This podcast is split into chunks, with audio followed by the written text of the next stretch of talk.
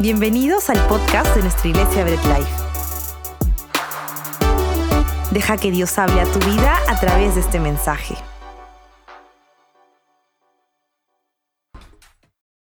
Vamos a sentarnos, vamos a acomodarnos.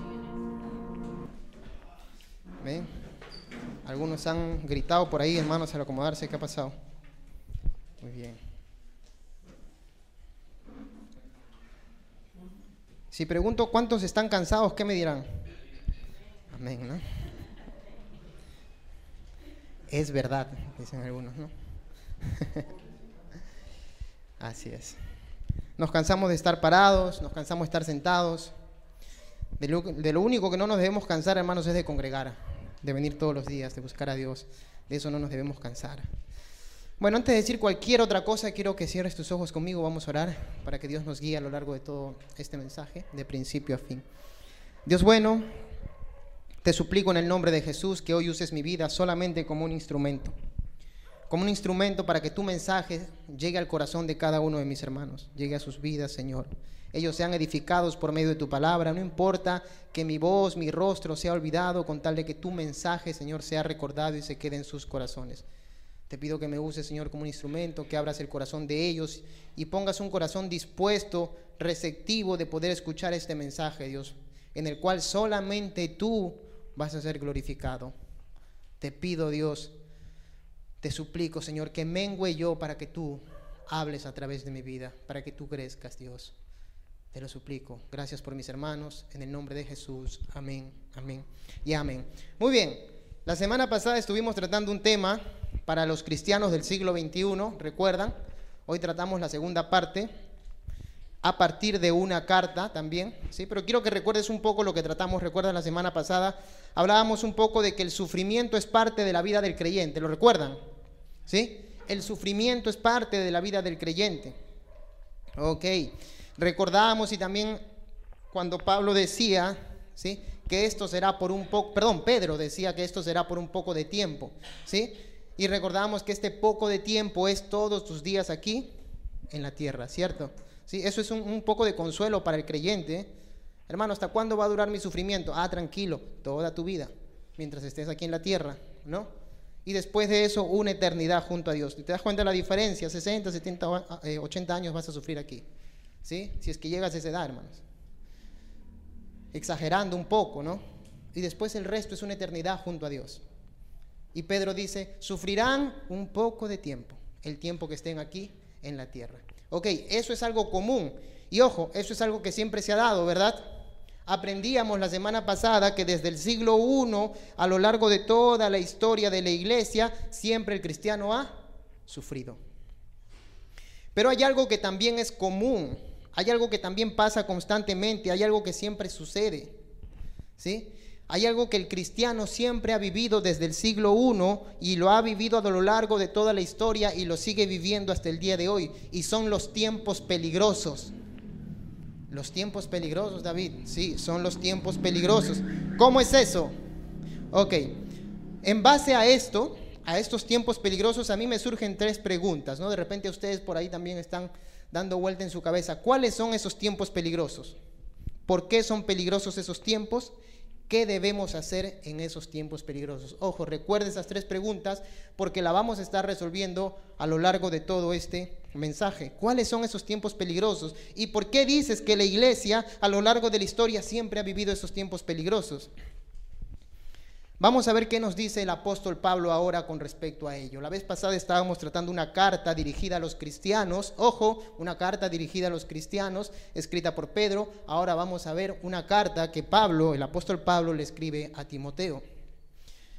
Mientras tú te vas ubicando en 2 de Timoteo capítulo 3, versículo del 1 al 5, 2 de Timoteo capítulo 3, versículo del 1 al 5, solamente ubícate ahí, ¿sí? Segunda de Timoteo capítulo 3 versículo del 1 al 5. Yo debo confesarte que hace un tiempo atrás escuché un mensaje sobre este tema y de ahí tomé algunos apuntes que ahora me han servido para complementar el mensaje del día de hoy. Es un buen mensaje de un muy buen pastor. Lo escuché hace un tiempo y eso me ha ayudado a complementar algunos puntos. Vamos a leer juntos 2 de Timoteo capítulo 3 versículo del 1 al 5 y luego vamos a ir desglosando versículo por versículo. ¿Ok? Listo. 2 de Timoteo capítulo 3 versículo del 1 al 5, yo lo voy a leer en la Reina Valera. Segunda a Timoteo es en realidad. Segunda a Timoteo.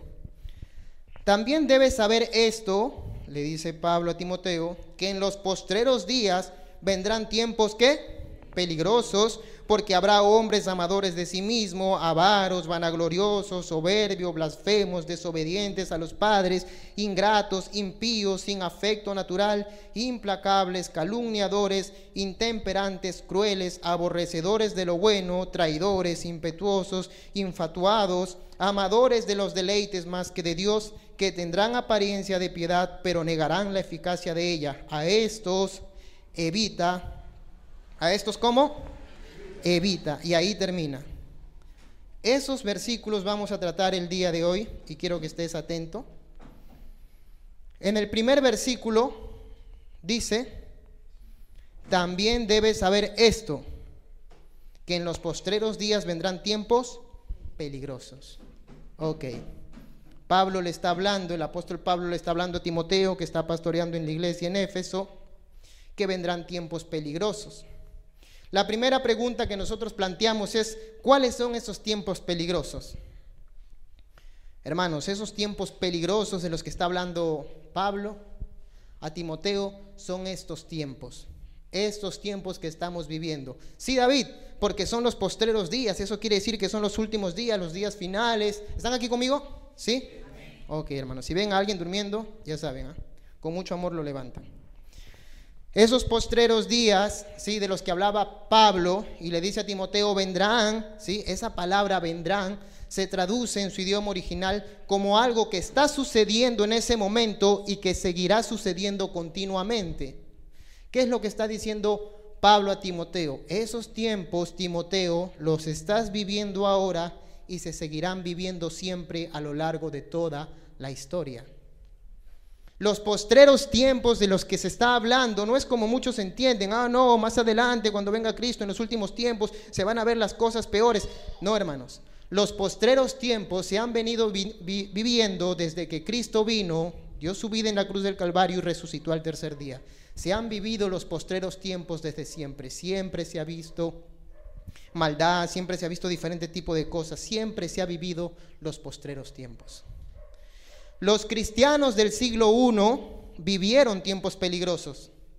Los cristianos del siglo I en adelante, 2, 3, la reforma protestante, en adelante siglo XVI hasta el siglo XXI, los cristianos siempre han vivido tiempos peligrosos. ¿Cuáles son entonces esos tiempos peligrosos? Estos tiempos. Por eso que al final del versículo 5, el apóstol Pablo, ¿qué le dice a Timoteo? A estos evita. ¿Ok? ¿Qué le está diciendo? En tiempo presente, evítalos. Eso está sucediendo ahora mismo, le dice Pablo a Timoteo. Esos hombres que vamos a describir hoy están viviendo en estos tiempos, le dice el apóstol Pablo, y seguirán viviendo y manifestándose a lo largo de toda la historia de la iglesia, y ahora se manifiestan también en estos tiempos. Estamos viviendo y la iglesia ha vivido desde la venida de Cristo los postreros tiempos, los tiempos peligrosos. ¿Cuáles son entonces, hermanos, los postreros tiempos? Estos que estamos viviendo. Los que ha vivido la iglesia desde el siglo I. Son los postreros tiempos. Ya lo dijo también Timoteo en su primera carta. Capítulo 1, versículo 4, del 1 al 2. Apúntalo y lo lees en tu casa. Primera Timoteo 4, del 1 al 2. El apóstol Pablo le dice en la primera carta que le escribe a Timoteo que en los postreros tiempos algunos apostatarán de la fe, escuchando espíritus engañadores y a doctrinas de demonios. ¿Qué le dice? En los postreros tiempos algunos apostatarán de la fe, escuchando espíritus engañadores y a doctrinas de demonios. Y dime, díganme algo, ¿acaso no en los primeros siglos se ha visto gente que ha ido en contra del Evangelio, que ha apostatado de la fe? ¿No se ha visto eso siempre? ¿No se ha visto eso a lo largo de la historia y no se ve eso ahora? ¿No se ve gente que ha apostatado? Siempre se ha vivido los postreros tiempos, hermanos. Hemos vivido los postreros tiempos desde la venida de Cristo, desde la primera venida de Cristo a la tierra. Por eso la Biblia simplemente divide las eras en dos, ¿no? Este siglo y el siglo venidero. Este siglo que estamos viviendo y el siglo venidero cuando Cristo haya de venir por segunda vez. No hay más que eso. Entonces debe quedar en claro que el mensaje que está transmitiendo Pablo, ¿sí? A Timoteo, y esos tiempos de los que está hablando son los tiempos que estamos viviendo ahora mismo y que siempre se han vivido a lo largo de la historia. ¿Hasta ahí están conmigo? La siguiente pregunta que surge, ¿sí? Es, ¿por qué son peligrosos esos tiempos, David? Ok, estoy entendiendo que Pablo le dice a Timoteo que van a venir, que vendrán tiempos peligrosos y entiendo que ese vendrá es algo que está pasando en ese momento y que va a pasar continuamente, ¿sí? Pero la pregunta es, ¿por qué son peligrosos esos tiempos? Y el versículo 2 en adelante nos va a responder la pregunta de por qué son peligrosos esos tiempos. Lee conmigo el versículo 2. Mira el conector. Porque habrá, porque habrá, estás conmigo, ¿verdad? Porque habrá hombres amadores de sí mismos, avaros, vanagloriosos, soberbios, blasfemos, desobedientes a los padres, ingratos, impíos. Hasta ahí. Versículo 2. El versículo 2 nos da toda una lista de personas. Nos califica a un conjunto de personas. Y comienza la lista encabezada por los hombres amadores de sí mismo. Voy a hacer énfasis en esta primera parte porque a partir de ahí todo lo demás es el resultado de hombres que son amadores de sí mismo. ¿Ok? ¿Qué es un hombre amador de sí mismo? es una persona que tiene un amor exacerbado por sí mismo. Ok, es una persona que se ama tanto a sí mismo que todos los demás no le importa. Es individualista. Solamente él importa en esta vida. Tiene un amor exagerado, exacerbado por sí mismo. Sigmund Freud, padre de la psicología moderna, los conoce como narcisistas. ¿Sí? ¿Por qué le dicen narcisistas? Porque el narcisismo ¿sí? Viene de la palabra narciso, que según la mitología griega, Narciso era un joven muy bello, muy hermoso, más o menos como yo, ¿sí? Hermanos, ¿por qué se ríen? Él era un joven, dice la mitología, bello, hermoso, Narciso era muy lindo, ¿sí? Y todas las ninfas se enamoraban de él. Pero dice que Narciso despreció a una ninfa, la ninfa Eco y una de las diosas castigó a Narciso haciéndolo que se enamore de él mismo. Y Narciso todos los días iba a un lago y se miraba y hablaba con su rostro y se admiraba y se adoraba y pasaba horas y días y a veces no comía. Y en una ocasión dice que Narciso se acercó al lago para besar su propio rostro y cayó dentro sin fuerzas, murió ahogado.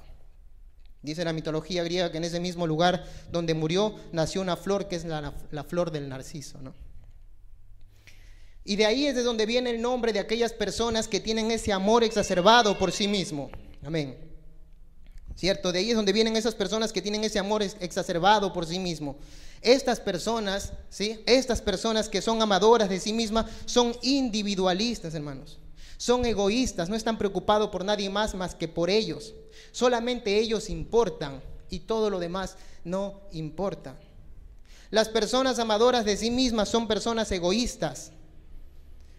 Yo te digo algo, hay algo que, yo siempre les pregunto a las personas, ¿no? Cada vez que tengo la oportunidad de tratar ese tema. Y les digo, ¿por qué tú crees que necesitas a Dios en tu vida? La gran mayoría de personas dicen, bueno, yo necesito a Dios en mi vida porque sin Él no tengo salvación, porque Dios me bendice, porque Dios me ama, porque Dios me da, etcétera, etcétera. Pero la verdad de las cosas es que el hombre necesita a Dios en su vida porque Dios quita el egoísmo del corazón del hombre. Dios quita el egoísmo del corazón del hombre y deja que el hombre deje de ser individualista. Por eso la palabra dice, ama a Dios por sobre todas las cosas y a tu prójimo. Cuando Dios entra en la vida del hombre, el hombre deja de ser individualista, de pensar en sí mismo, en lo que va a lograr, que Él es lo mejor, que Él es lo más bello, que no hay nadie mejor que Él y comienza a pensar en los demás. El hombre necesita a Dios porque Dios quita el egoísmo de sí mismo. Pero en los postreros tiempos, es decir, en estos tiempos que estamos viviendo, estos tiempos serán peligrosos porque habrán hombres amadores de sí mismos, individualistas, egoístas, egocentristas. que solamente se dejan llevar por las apariencias. Este amor a sí mismo hace que estas personas sean avaras. Ok, son avaros. ¿Quién es el avaro? El, avaro es aquel que quiere acumular todo para sí. Eh, el avaro es materialista. Él quiere dinero, quiere cosas, quiere lograr todo. ¿Por qué? Porque mediante las cosas materiales que él tenga, mediante la adquisición de dinero, él se siente mejor y más importante que los demás. Entonces, ahora me siento por encima de los demás, ¿sí? Y mi amor por mí mismo sigue creciendo. El avaro es el resultado de una persona que se ama a sí mismo. Necesito que los demás me admiren, que sepan que yo soy el mejor, que estoy por encima de todos. Y por ende necesito adquirir cosas materiales, por ende necesito tener más dinero, por ende necesito tener más. En ocasiones converso con, con ciertas personas que me dicen, pero David, ¿está mal acaso que nosotros deseemos y anhelemos tener cosas? No, no está mal. Lo que está mal es cuando tú quitas tu mirada y tu amor de Dios para ponerlo en las cosas materiales y estás tan deseoso de esas cosas materiales que vives afanado por tenerlas. Ah, porque el vecino tiene un televisor de 40 pulgadas, yo quiero tener uno de 50 en mi casa porque con eso me siento mucho mejor, porque el mundo nos ha enseñado eso. Y estos hombres quieren acumular riquezas. ¿Y sabes en qué se convierten en personas amadoras del dinero? Te voy a leer un versículo bíblico que yo sé que tú lo conoces, apúntalo también, porque la raíz de todos los males es el amor al dinero, el cual codiciando algunos se extraviaron de la fe y fueron traspasados de muchos dolores. Primera de Timoteo 6:10, apúntalo y léelo en tu casa. El amor al dinero trae como resultado que estas personas se dañen a sí mismas. Están tan deseosas de tener que simplemente se dañan a sí mismas el materialista, el avaro, es individualista. A él no le importa si la otra persona está sufriendo, a él no le importa si la otra persona no tiene, él lo que quiere es tener más para sí mismo. Pero David, te digo algo, si yo tengo dinero voy a poderle dar a mis hijos los mejores estudios y las mejores carreras, eso es bueno. No, hermano, no te autoengañes, lo mejor que tú le puedes dar a tus hijos es el conocimiento de Dios, porque todo lo demás lo puede corromper. Necesitas darle a tus hijos que ellos conozcan acerca de Dios. El conocimiento de Dios es lo que tú le puedes dejar. No, le voy a dejar las mejores carreras, sí, pero con esa carrera se puede corromper. Le voy a dejar casas y herencias para que estén bien, sí, pero con todo eso se puede corromper. Lo mejor que tú le puedes dejar a tus hijos es el conocimiento de Dios para que ellos crezcan bien y bien formados en la palabra. El avaro, hermanos, el avaro es una persona que piensa en sí mismo y que ha quitado su amor de Dios para ponerlo en el dinero, para ponerlo en las cosas materiales. La raíz de todos los males es el amor al dinero. No es el dinero, sino el amor al dinero. Quiero más. Necesito más, más carreras, más carros, más casas, más lujos. Es lo que quiero porque eso me hace sentir bien. Eso es un problema también. El narcisista tiene un problema de un eh, autoestima baja en el sentido que él necesita el reconocimiento de los demás para sentirse bien consigo mismo. Él no se siente bien, su autoestima no depende de lo que Dios dice que él es, sino de lo que las demás personas lo ven, cómo lo admiran. Y sabes algo, estas personas, curiosamente muchas de estas personas que son amadoras de sí mismo, también están dispuestos a hacer mucho por otras personas con el fin de que tú los veas y los reconozcas como personas que son admirables. No lo hacen con un fin verdaderamente de amor o altruista. Ellos están esperando que tú los sigas reconociendo por el bien que ellos hacen. Me hacen recordar a los fariseos del siglo I. Eran solamente apariencia. Estas personas son los avaros. ¿Estás hasta ahí conmigo? ¿Sí? El siguiente, la siguiente palabra que dice que estas personas, ¿sí? que son amadoras de sí mismo, también da como resultado que sean vanagloriosos. La vanagloria, estos hombres son vanagloriosos. Estos tiempos son peligrosos porque existen personas que son amadoras de sí mismo, que son avaras, que son vanagloriosas. Este, este, esta vanagloria viene de un corazón que solo quiere ser reconocido él mismo. Está dispuesto este vanaglorioso, está dispuesto a inventar cualquier cosa con tal de japtarse. ¿Han escuchado a esas personas que dicen, ah, no, sí, yo también tengo, ¿ah? Yo también tengo, y uy, el mío es más grande todavía. Eso que tú tienes, no, sí, yo tengo más. ¿A qué marca tienes tú? No, el mío es mejor. ¿no? Están dispuestos a mentir, a autoengañarse con tal de vanagloriarse ellos mismos. Existen este tipo de personas. Algunos se ríen porque saben que por ahí han escuchado algunos de estos tipos de personas. Esta palabra en su idioma original también se traduce como fanfarrón. Curiosamente, mientras rebuscaba un poco en el idioma, en este caso en el griego, la palabra también se presta para una persona que es fanfarrón. Ustedes saben quién es el fanfarrón, ¿verdad? El que está hablando, el que está pregonando, el que está diciendo. Algo que en verdad no tiene. Dice también que estas personas serán soberbias. La palabra que se utiliza para soberbias es una persona que se cree que está por encima de los demás. Nadie es mejor que ella. El soberbio siente que está por encima de todos. Conozco una persona que se siente intelectualmente mejor que los demás y que trata de denigrarlos. Tú eres un ignorante, tú no sabes, tú no conoces. Esta persona también tiene un problema él necesita que los demás sepan que Él es más inteligente para sentirse bien consigo mismo. Tiene un problema de autoestima. El soberbio tiene un problema también de autoestima. Y estas personas son las que abundarán en los postreros tiempos y han abundado siempre. O díganme si no han habido soberbios siempre a lo largo de toda la historia. Lo siguiente que dice es que estas personas también serán blasfemas. Esta palabra se traduce como calumniadores o difamadores no solamente contra los hombres, sino también contra Dios. Estas personas están dispuestas a inventar en contra del otro con tal de él quedar bien. Oye, tú has visto a tal persona, es una buena persona, un buen chico, una buena chica. No. No, pues mira, yo te voy a contar cómo es él, de verdad, o cómo es ella. Quieren hacer quedar mal a la otra persona con tal de quedar bien él. Pero yo no, yo soy diferente, yo soy así, yo soy así. Esas personas son blasfemas, se les conoce como blasfemas, que también son calumniadoras. Y esto no solamente contra los hombres, sino también contra Dios. Lo siguiente que dice que estas personas son desobedientes a los padres. Estas son aquellas personas que son irrespetuosas, rebeldes. Dice también que son ingratos, eso quiere decir que son desagradecidos. Y por último, impíos, que se traduce como malvados y perversos.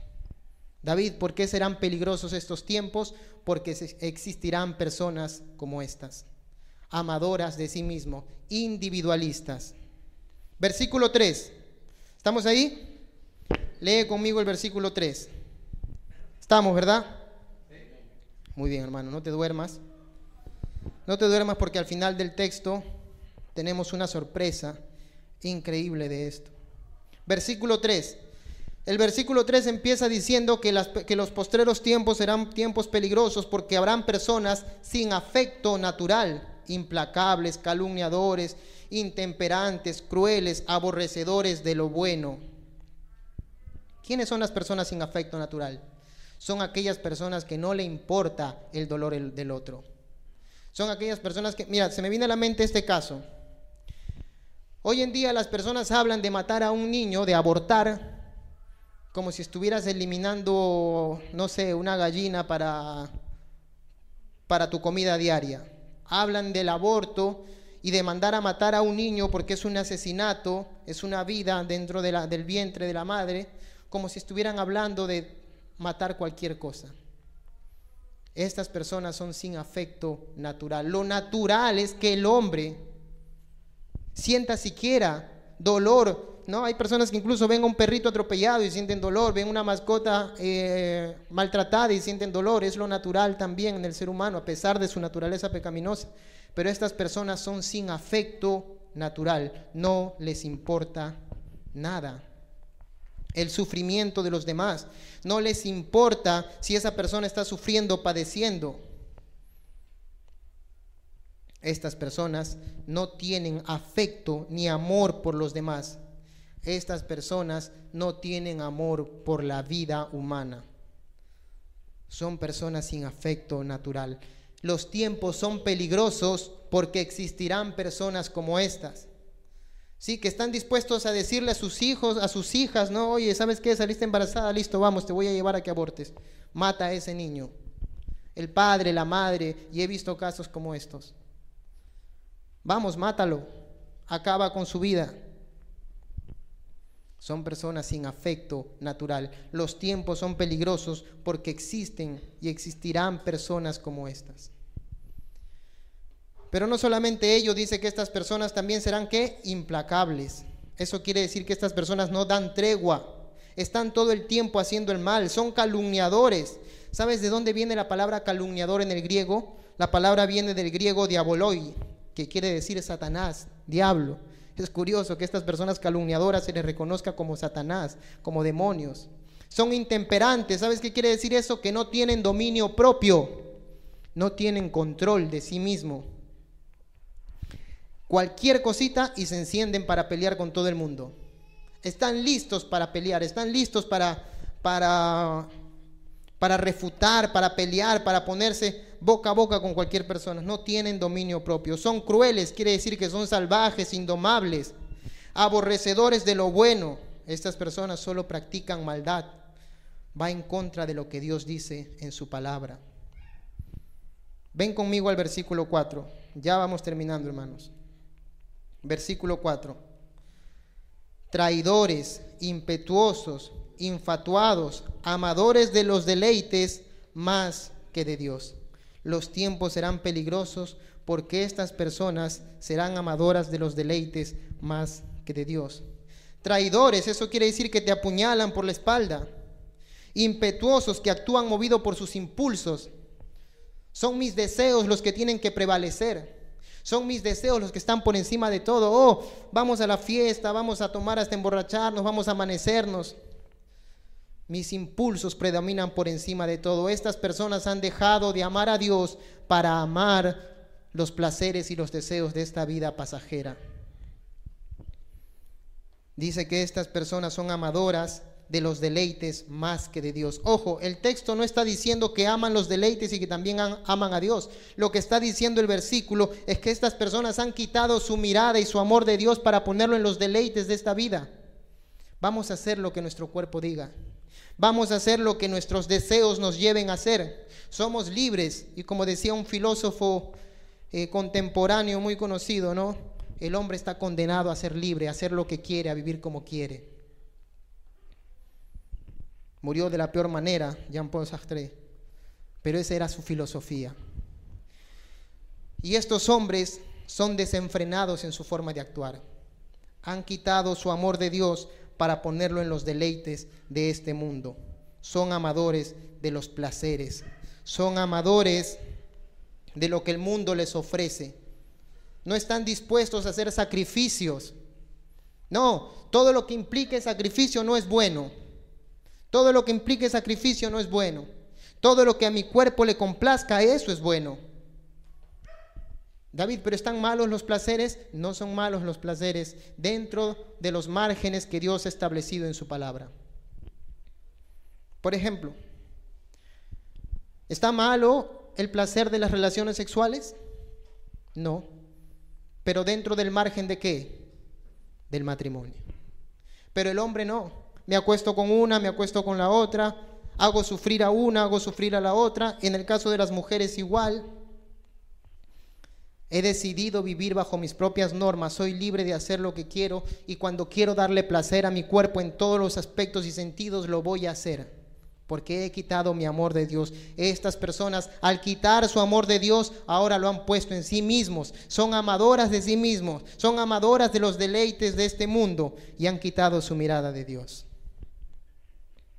David, dirán algunos, hasta ahí. Increíble. Pero David, deja y te digo que este mensaje se lo voy a predicar a mi vecino que está en el mundo. Este mensaje se lo voy a predicar a esas personas que están en el mundo y viviendo como quieren, David. Es un buen mensaje para ellos. Sí, es un buen mensaje para ellos, ¿verdad? Ok, vamos a leer el versículo 5. Vamos a ver para quién es ese mensaje. Versículo 5, léelo conmigo y creo que aquí los que se están durmiendo se van a despertar. Versículo 5 dice, que tendrán apariencia de piedad pero negarán la eficacia de ella. A estos evita.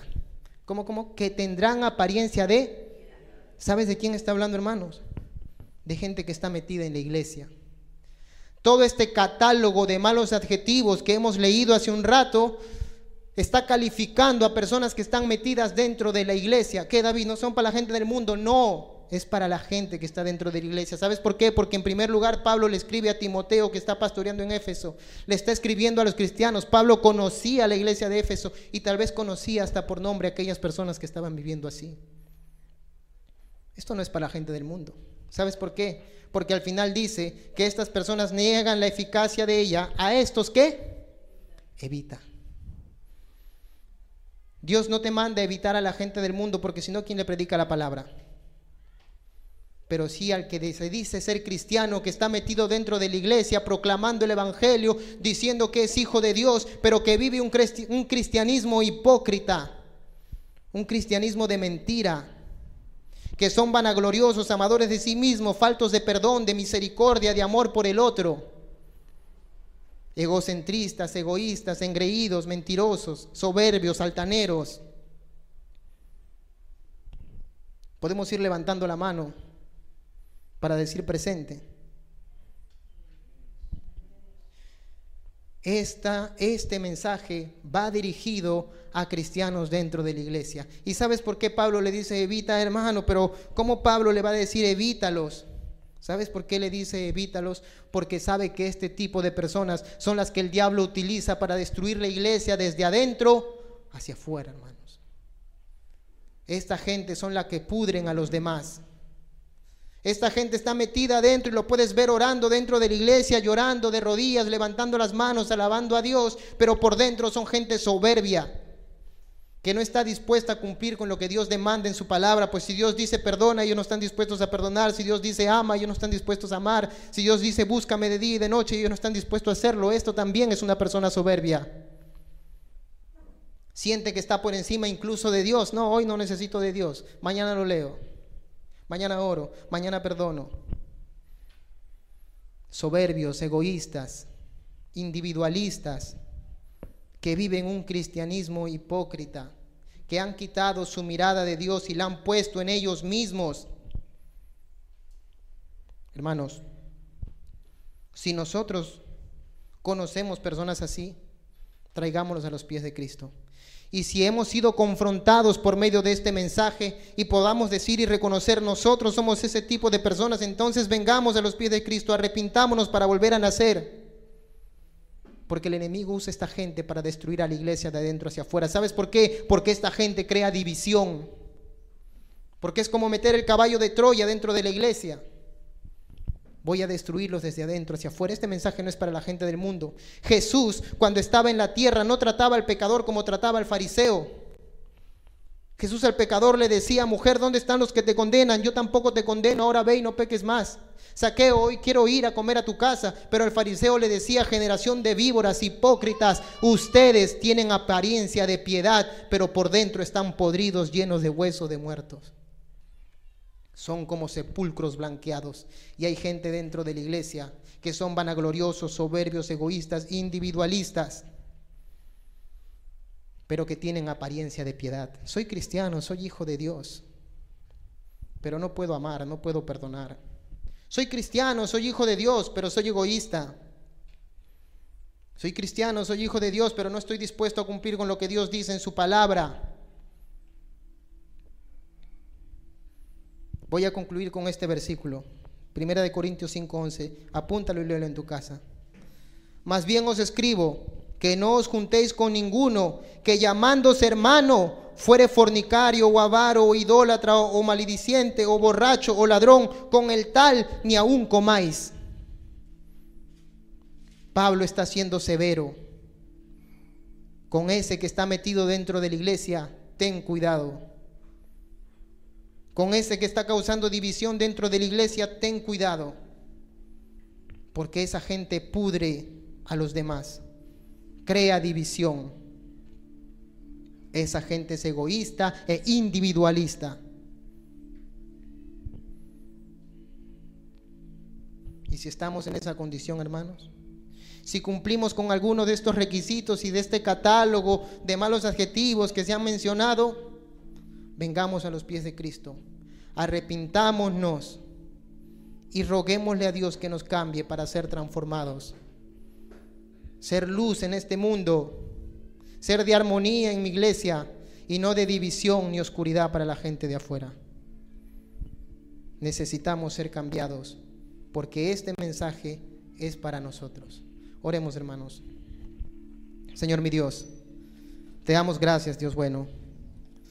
Tú eres misericordioso y bueno en gran manera Dios. Tú nos hablas y nos exhortas por medio de tu palabra Dios. Tú nos haces saber lo equivocados que podemos estar y que muchas veces podemos pregonar ser cristianos, creyentes, hijos tuyos, pero estamos cumpliendo con requisitos que tú en tu palabra demandas y dices que están mal, Señor. No queremos ser como esos fariseos del siglo I o como esos hombres peligrosos que han venido a lo largo de la historia.